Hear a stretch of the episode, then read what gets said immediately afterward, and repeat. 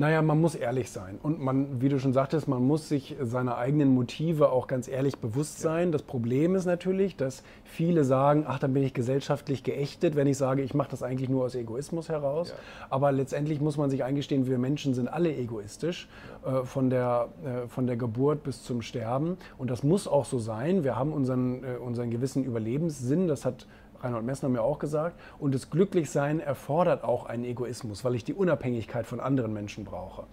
Und wenn ich immer nur auf andere zählen muss, damit es mir gut geht, dann bin ich äh, sehr, sehr schnell verlassen und unglücklich. Mhm. Äh, deswegen glaube ich, man darf ruhig egoistische Ziele verfolgen, kann trotzdem gleichzeitig Menschen helfen. Ich bin selber ein gutes Beispiel dafür, weil ich öffentlich dazu stehe, dass ich Menschen gar nicht helfen möchte. Aber es ist ein Abfallprodukt meiner Arbeit.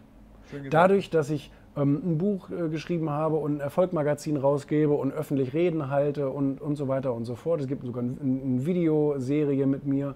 Okay. Ähm, dadurch helfe ich ja automatisch Menschen. Die, die, bestätigen mir das auch jeden Tag. Ich kriege ja jeden Tag ähm, hier äh, Mails, E-Mails und so weiter, die sagen, Mensch, mit deiner Aussage hier, mit deinem Satz dort, bla, hast du mir eben auch ganz doll geholfen, eine Entscheidung zu treffen. Äh, das war gar nicht unbedingt mein Ansinnen.